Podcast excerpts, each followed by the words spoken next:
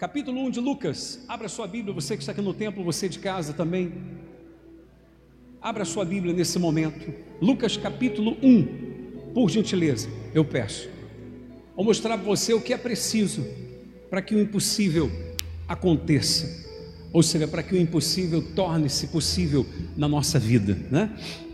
Abram aí a Bíblia, por gentileza. Quero ler com vocês alguns versículos que vão ser importantes em nome de Jesus.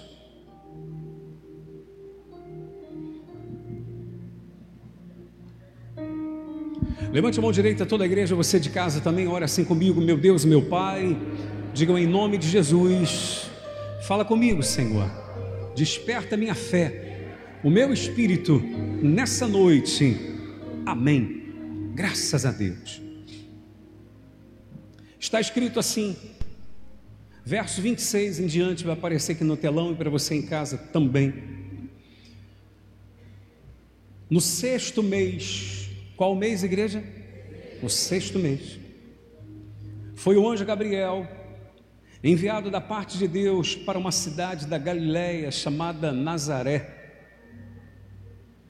A uma virgem desposada com um certo homem da casa de Davi, cujo nome era José. A virgem chamava-se Maria. E entrando o anjo aonde ela estava, disse: Alegra-te, muito favorecida, o Senhor é contigo. Amém? Olha para mim aqui, o primeiro ponto que eu quero chamar a sua atenção é para isso. Toda vez que você ouvir uma palavra de Deus, ou ler uma palavra, e que você perceber que Deus falou contigo, ouça, igreja, você de casa também presta atenção no que isso é importante. Toda vez que você ouvir uma mensagem, uma palavra, ou você ler, e você perceber que Deus falou com você, ainda que seja um puxão de orelha, ainda que seja uma repreensão, porque Deus repreende aquele quem Ele ama, amém? Enfim, seja uma palavra de motivação ou não, ou de repreensão, pode estar certo que coisa boa está para chegar na sua vida em nome de Jesus, amém? Pode escrever o que eu estou falando, igreja, sem medo de errar. Se você ouviu uma palavra, ei, olhem para mim, igreja. Se você ouviu uma palavra por menor que ela seja, mas você diz assim: hum, isso foi comigo, pode ter certeza, alegra o seu coração que grande vitória vai chegar na sua vida em nome de Jesus, amém?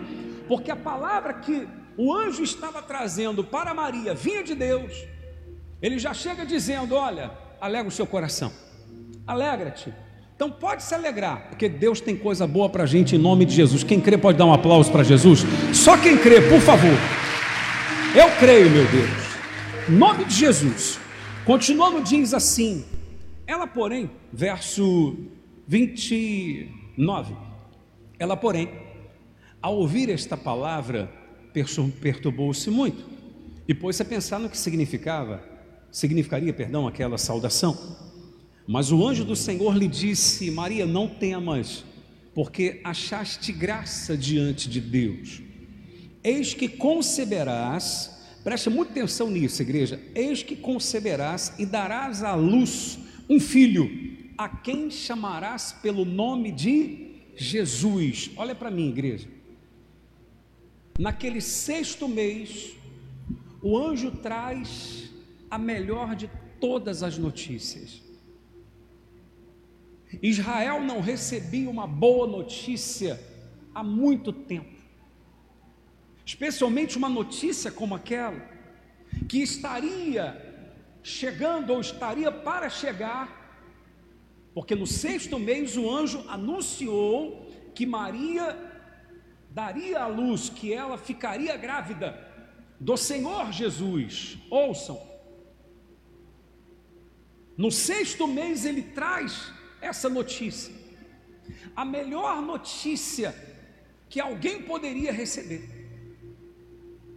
Quem sabe Deus, nesse sexto mês, não trará a melhor notícia para a nossa vida, em nome de Jesus.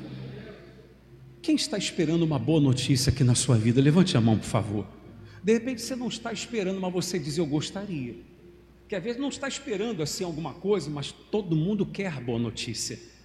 Porque as más notícias vão fazendo a pessoa ficar fraca As más notícias vão fazendo a pessoa ficar triste, concorda comigo? As más notícias vão fazendo a pessoa entrar num estado depressivo terrível. É uma má notícia atrás da outra, muitas das vezes na vida de alguém, igual aconteceu na vida de Jó. Vinha um servo dizia: aconteceu isso, você perdeu o seu gado. Vinha outro dizia: agora morreu sua família. Vinha outro dizia: olha, aconteceu isso, você perdeu todo o seu rebanho. Uma notícia ruim atrás da outra. E há pessoas que estão perdendo as forças, estão se enfraquecendo exatamente porque más notícias estão vindo sucessivamente em sua vida, ou contra ela, de encontro a ela. Mas Deus tem uma boa notícia para cada um de nós, em nome de Jesus. Naquele sexto mês, e por isso que nesse sexto mês, que é o nosso sexto mês, nós vamos estar orando às quartas-feiras e aos domingos para Deus liberar sobre nós o que? Boas notícias. Eu pergunto e você responde: para Deus liberar o que, igreja?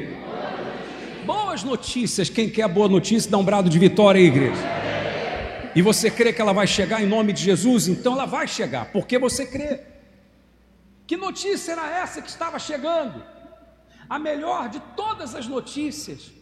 A notícia que todo ser humano gostaria de receber, de ouvir. O anjo vem e diz: Você vai dar à luz você vai ser o canal, o instrumento que vai permitir que venha a esse mundo o Salvador. Eu quero dizer para você por que, essa notícia era a mais importante de todas. Olhem bem para mim, eu vou falar pausadamente para você poder compreender, porque eu prefiro que você compreenda do que você apenas se empolgue, se emocione. Quer ver? A pessoa ouve uma palavra, ela fica empolgada, depois você pergunta ela o que ela entendeu, não entendeu nada. Ela só se empolgou. Eu prefiro que você entenda e aquilo fique dentro de você. Ouçam. Por que, que aquela era a maior de todas as notícias? Porque o Deus estava, Deus estava para resolver o problema mais antigo da humanidade. O problema mais antigo da humanidade. Alguém saberia me dizer qual é o problema, o qual seria o problema mais antigo da humanidade que Deus estaria resolvendo através de Jesus? Qual? O pecado.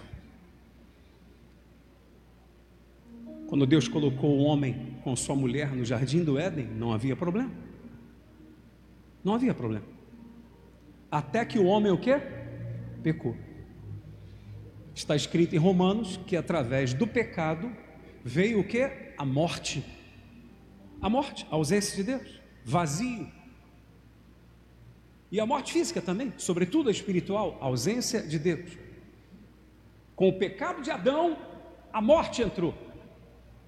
Mas com a chegada de Jesus, o segundo Adão, como diz lá em Romanos 5, você pode ler depois, todo o capítulo, ele é maravilhoso.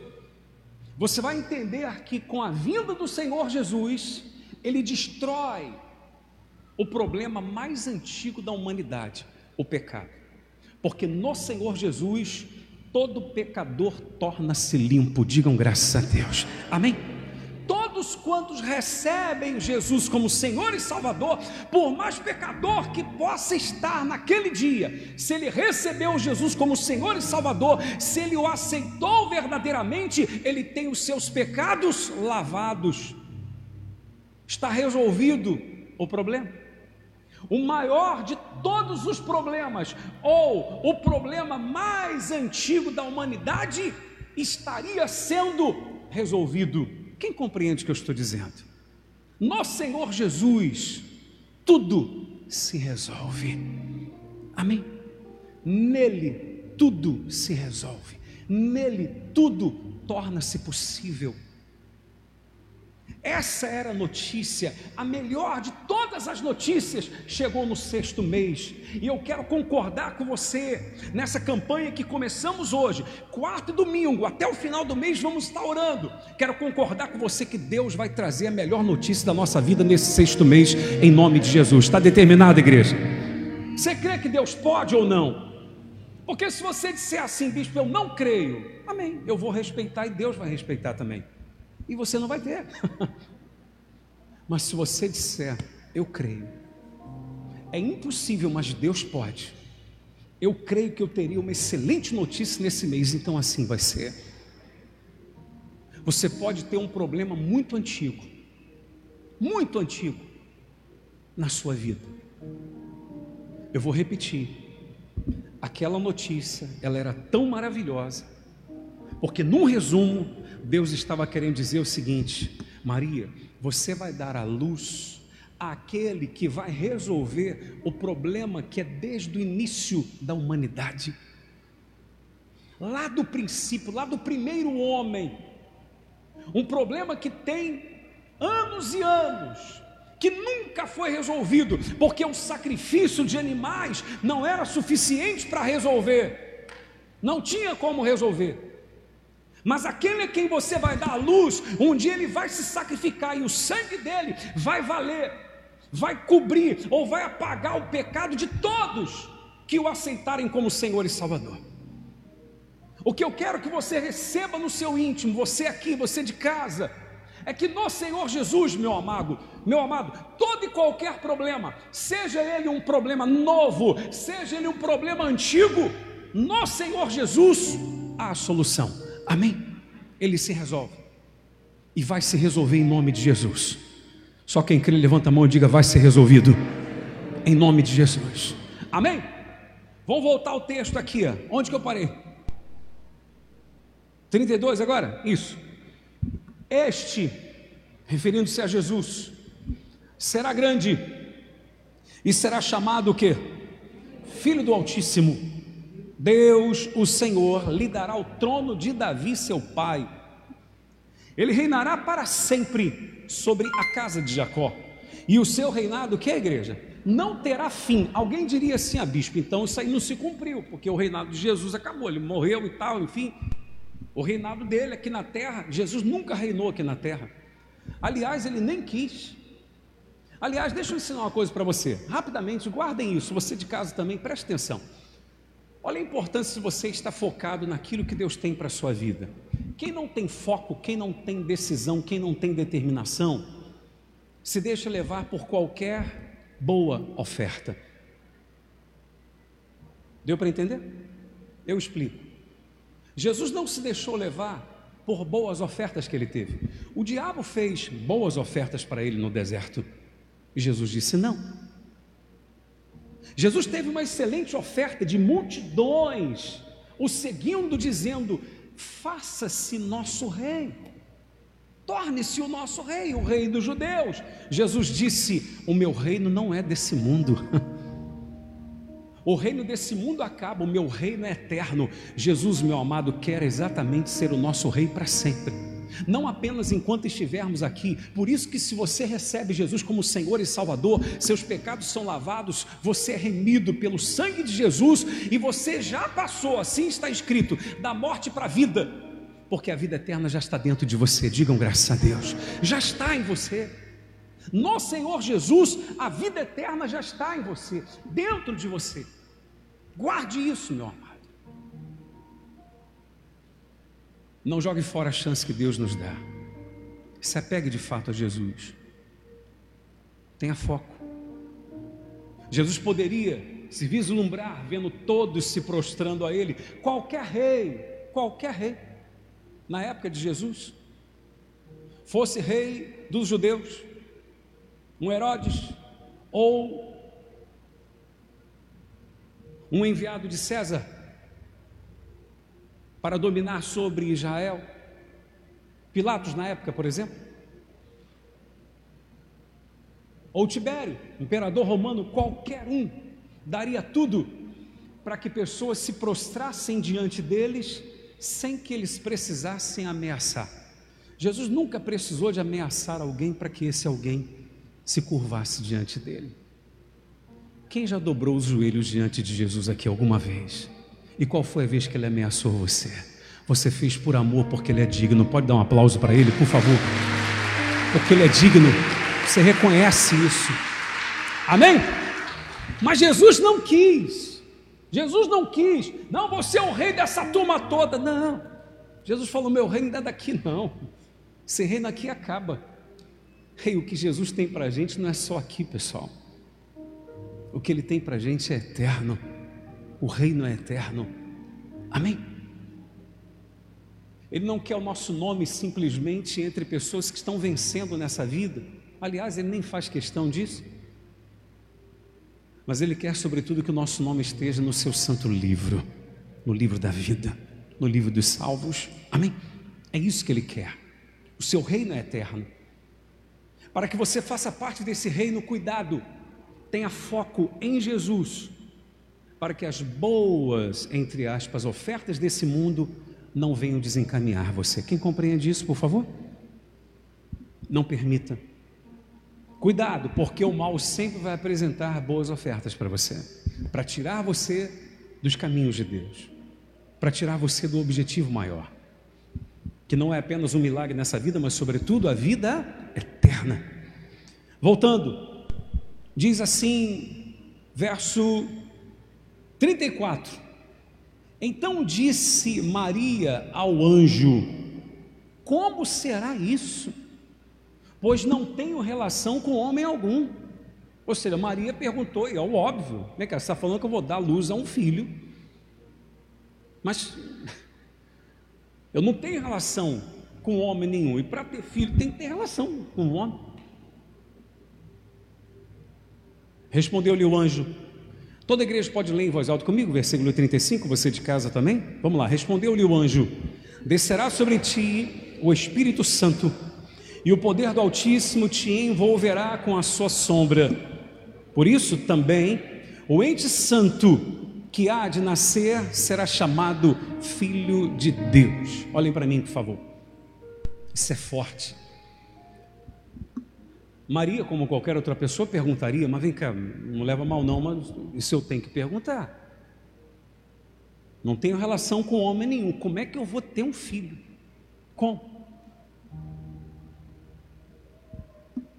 Não seria pelo método natural ou convencional? Seria pelo poder de Deus. Existem coisas que às vezes a gente fica esperando que vá acontecer ou que venham acontecer pelas nossas próprias capacidades ou condições, pelos métodos convencionais, e muitas das vezes não será. Será do jeito de Deus, amém, igreja? E para acontecer do jeito de Deus na nossa vida, a gente tem, tem que ter a disposição para dizer: Eis-me aqui e confiar, acreditar. Como que aquilo iria acontecer? Preste atenção, qual é o desejo de Deus em cada um de nós. O anjo disse: O Espírito Santo vai vir, ele vai te envolver. É o Espírito Santo que vai te envolver. É o Espírito que torna possível aquilo que é o que? Impossível. Porque era impossível Maria dar à luz um filho, ou não era? Sim ou não? Era impossível. Não tinha como. Como é que uma mulher tornar-se a grávida sem ter relação com homem algum? Não existe isso. Mas o Espírito Santo estava dizendo: o anjo estava dizendo, Gabriel dizendo para ela: o Espírito Santo vai te envolver e você vai engravidar. E o ente santo que vai nascer de você será chamado não de seu filho, mas filho do Altíssimo. O que Deus quer, meu amado, é isso: que você abra o seu coração e permita que o Espírito Santo venha sobre você, porque quando o Espírito Santo vier de fato sobre você, será gerado em você um novo homem, uma nova mulher, com o DNA de Deus, com o selo de Deus, com a presença de Deus, de sorte que o próprio diabo, quando olhar para você, ele não vai ver você, ele vai ver o Filho do Altíssimo. Ele vai olhar e vai dizer: não é mais o Ivan, entende? Não é mais a Ana, é o Filho de Deus aqui. E ele vai ter que fugir de você, e o diabo vai ter que submeter-se a você.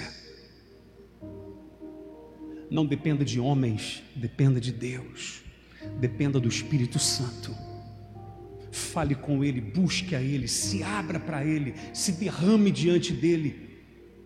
Esse espírito entrando em você vai fazer você ser indestrutível, nada vai te destruir, seja emocional, seja espiritual, nada vai te destruir, meu amado. Por que, que o senhor falou de vida emocional? Porque Jesus teve um momento em que o seu emocional foi extremamente abalado, mas nada fê-lo perder sua comunhão com Deus, muito menos perder a batalha para o diabo, porque Jesus morreu sim, mas ressuscitou ao terceiro vivo está vivo aqui agora no nosso meio e é digno de glória, honra e louvor. Amém, igreja?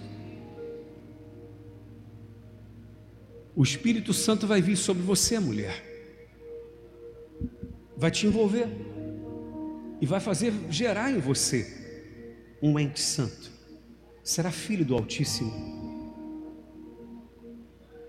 esse é o maior de todos os milagres. É você nascer de Deus. É você tornar-se um filho de Deus. Aí você diria, bicho, todos são filhos de Deus. Isso você ouve desde criança. Mas segundo a Bíblia Sagrada, todos são criaturas de Deus. E tornam-se filhos verdadeiramente de Deus quando nascem dele. Amém? Como que eu vou nascer de Deus? Permite que o Espírito Santo te envolva. Deseje o Espírito Santo ardentemente. Busque-o mais do que qualquer outra coisa.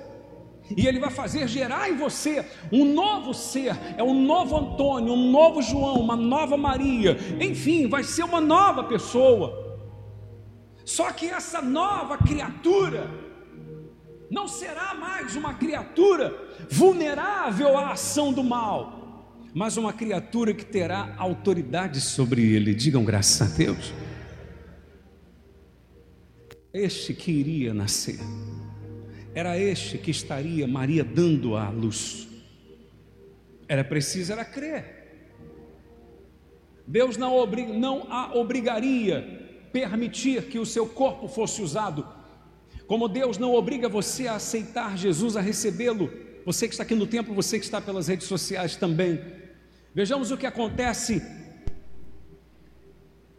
Versículo 36 diz assim: É Isabel, tua parenta, o anjo está falando com quem? Com Maria.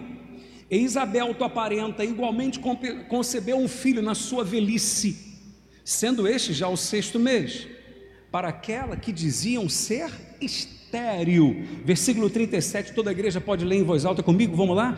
Porque para Deus não haverá impossíveis em todas as suas promessas. Olhem para mim, por favor. Isabel.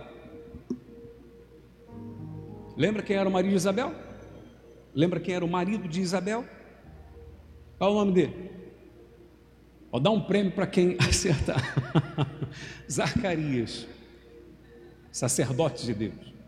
Zacarias, marido de Isabel, já eram avançados em idade, como se não bastasse Isabel, era estéreo.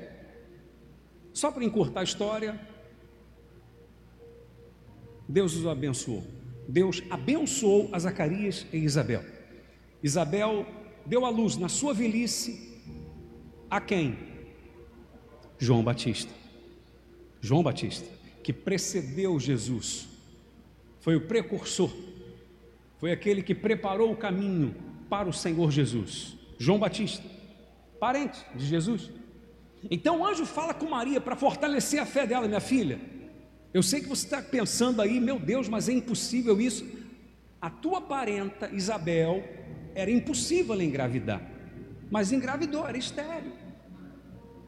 Só que ela teve, um, teve relações com o marido dela. Você não vai precisar disso, não, porque o próprio Deus vai gerar em você isso. Eu quero que você entenda isso, igreja, por favor. Vou fazer uma pergunta, eu queria que todos, você de casa e você aqui do templo, respondam para mim por gentileza. Tinha condições de Maria dar à luz um filho, igreja? Tinha condições de Maria engravidar? Maria tinha condições de engravidar sem relacionar-se intimamente com algum homem? Tinha ou não? Não, não tinha. Mas o anjo Gabriel estava dizendo: minha filha, não é pela sua condição, é pelo poder de Deus. É isso que eu quero que você receba nessa noite, meu amado. Não vai ser pela sua condição, pela sua capacidade, não será pelos métodos convencionais, vai ser pelo Espírito Santo que vai te envolver e vai tornar possível na sua vida aquilo que não tem sido até então. Amém, igreja? Receba isso de Deus, é pelo poder dele, não pela nossa condição seria pelo poder do Espírito Santo. Então ele diz: porque para Deus não haverá impossíveis em todas as suas promessas. Aí vem um detalhe importante, daí a importância de nós orarmos a Deus em cima da promessa, em cima de promessa que Ele fez, em cima de promessa. Eu vou dizer para você, eu dou um testemunho a você. Eu lembro quando eu me converti a Jesus, então logo me converti, eu me tornei um dizimista de Deus, porque isso é bíblico. Isso é bíblico para aqueles que dizem é a coisa da lei, não é. Quem fala isso não conhece nada de Bíblia. Dízimo não é da lei, nem é da graça. Dízimo é da fé. Dízimo é antes que houvesse lei, é antes que houvesse graça. Amém? É da fé. O primeiro dizimista foi Abraão. Não havia lei, não havia graça. Amém? Dízimo eu assumi logo esse compromisso com Deus. Aí eu me lembro que na época, o primeiro trabalho que eu tive, um primeiro estágio na época, eu recebi em espécie. Recebi em espécie, davam em dinheiro mesmo para gente. Aí eu lembro quando eu chegava em casa, eu pegava minha Bíblia, entrava no meu quarto, abria a Bíblia lá em Malaquias, capítulo 3, verso 10 e 11, onde Deus fala a respeito para a gente trazer os dízimos que ele promete bênção sem medida, repreensão do devorador e que seríamos felizes na terra, eu fazia isso. Abria minha Bíblia, eu separava ali os 10%, colocava em cima da Bíblia. E eu, aí era uma coisa minha, eu separava mais 10%, porque era uma oferta minha para Deus. Não apenas o dízimo, porque dízimo é obrigação. Quando eu só separo o dízimo e trago para a igreja, eu não estou dando nada. Eu só estou o quê? Devolvendo o que já é de Deus já é dele. Então não estou dando nada. Então eu fazia questão, eu tirava mais 10%, que era meu, para eu dar para Deus. E eu orava em cima daquela palavra, dobrava o joelho e o restante do salário eu colocava ao lado. E eu pedia a Deus, Senhor, é tua promessa. Derrama bênção sem medida sobre minha vida, repreenda o devorador. Faz com que o meu dinheiro venha render Aí eu dou até um testemunho para você. Na época, eu estagiava numa indústria, que nem sei se existe ainda aqui no Rio, indústria seta eletrônica, na época, que eu era técnico eletrônica. Não sei fazer nada de eletrônica até hoje, mas eu era. técnico eletrônica é o que não era para ser, mas eu era. Então eu fazia o estágio lá e eu comecei a proceder assim. E Deus me abençoou me dando a oportunidade de estagiar dentro da Petrobras, na época. Na época que Petrobras era Petrobras. Hoje em dia a coisa está bagunçada. Na época, Petrobras era Petrobras. Todo mundo queria trabalhar na Petrobras. Lembra disso? Quem lembra disso aqui? Pessoas sabem disso. E na época não tinha como estagiar lá dentro. Lembra que não tinha. Não tinha e falar, não, não tem como. Mas eu, naquelas minhas orações, enfim, para resumir, Deus abriu a porta. Amém? Deus abriu a porta. Porque eu orava, não coisa da minha cabeça, simplesmente orava em cima do que? Da promessa.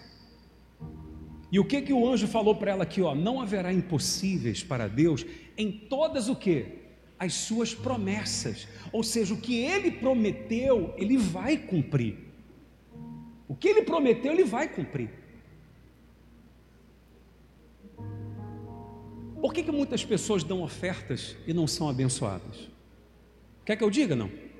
Eu vou dizer para você por quê. Pessoas que dão até ofertas e não são abençoadas. Ué, bispo, sério, sério. Porque elas não dão oferta, elas dão dinheiro. Dar dinheiro na igreja é uma coisa, dar oferta é outra. Quando é que a pessoa dá dinheiro? Sabe aquele sentimento de pesar tem que dar, né? Ela já pensa: meu Deus, eu vou perder esse dinheiro aqui. E ela perde mesmo. Ela está dando dinheiro. Mas a pessoa que tem consciência que a oferta é o que a Bíblia ensina, e o que, que a Bíblia ensina que é a oferta? Oferta é semente. Você pode responder: oferta é o que? Semente. É bíblico isso. 2 Coríntios 9, pode ler lá. Oferta é semente. E a Bíblia deixa claro que quanto mais eu plantar, mais eu vou colher. Você vê uma árvore, A árvore para ser árvore hoje, alguém teve que o quê? Lançar o quê? Uma semente. Pessoas querem a árvore, pessoas querem o fruto, só não querem o quê? Lançar a semente. Quando a pessoa dá oferta nesse espírito, não é dinheiro que eu estou dando, é uma semente que eu estou plantando. Vai chegar uma hora que você vai colher em nome de Jesus. Amém? E você pode dar nomes a essa semente. Eu estou plantando visando colher isso. Porque quando você planta tomate, você não planta tomate pensando assim, eu estou plantando essa semente de tomate. Ah, daqui a um tempo eu vou colher maçã. Ah, eu vou. Vai ou, ou não? Não, não vai. Você não planta laranja pensando, eu vou colher aqui um caqui.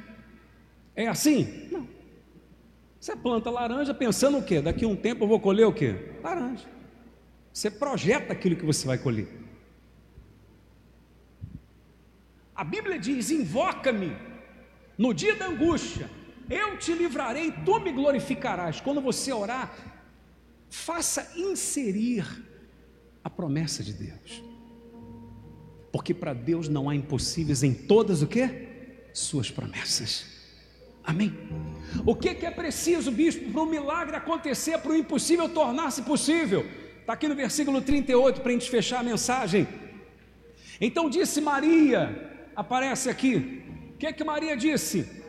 Está aqui a serva do Senhor, que se cumpra em mim conforme a tua palavra. E o anjo se ausentou dela.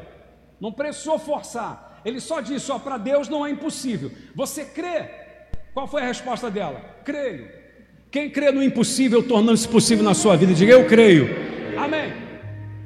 A segunda coisa que o anjo precisava de ouvir dela, ela era dizer o seguinte: Eis-me aqui. Pode fazer em mim a tua vontade. Porque não era fácil, não, hein? Não era qualquer coisa. Dá para você imaginar, especialmente naquela época, e a cultura judaica, uma mulher virgem aparece, mulher que não era casada aparece grávida, hã? que, que pensaram dela? Você sabe que há uma história paralela à Bíblia que defende que as pessoas acusavam Maria de ter tido um caso com um soldado romano. Você sabia disso? Historiadores escrevem a respeito disso. É o diabo mesmo para vir perturbar a mente da pessoa. Tanto é que quando Jesus um dia, discutindo determinado assunto com os fariseus, estes disseram para ele assim: Você é filho bastardo. O que é filho bastardo? Filho fora do casamento. Você é filho bastardo. Você vê o que Maria teve que ouvir a vida inteira. Ela poderia muito bem falar para o anjo o quê? Escolhe outra, por favor. Escolhe outra. Que eu não vou aguentar isso não. Mas ela disse: Eis-me aqui. Toda pessoa que tiver a coragem de dizer: Senhor, eis-me aqui, faz a tua vontade na minha vida, o Espírito Santo vai vir sobre ela e vai fazer algo tremendo nascer a partir dessa pessoa. De sorte que você vai ser um gerador de vida, de sorte que você vai ser uma pessoa que será aquele que abençoa, não apenas abençoado. Maria gerou aquele que era o autor da vida.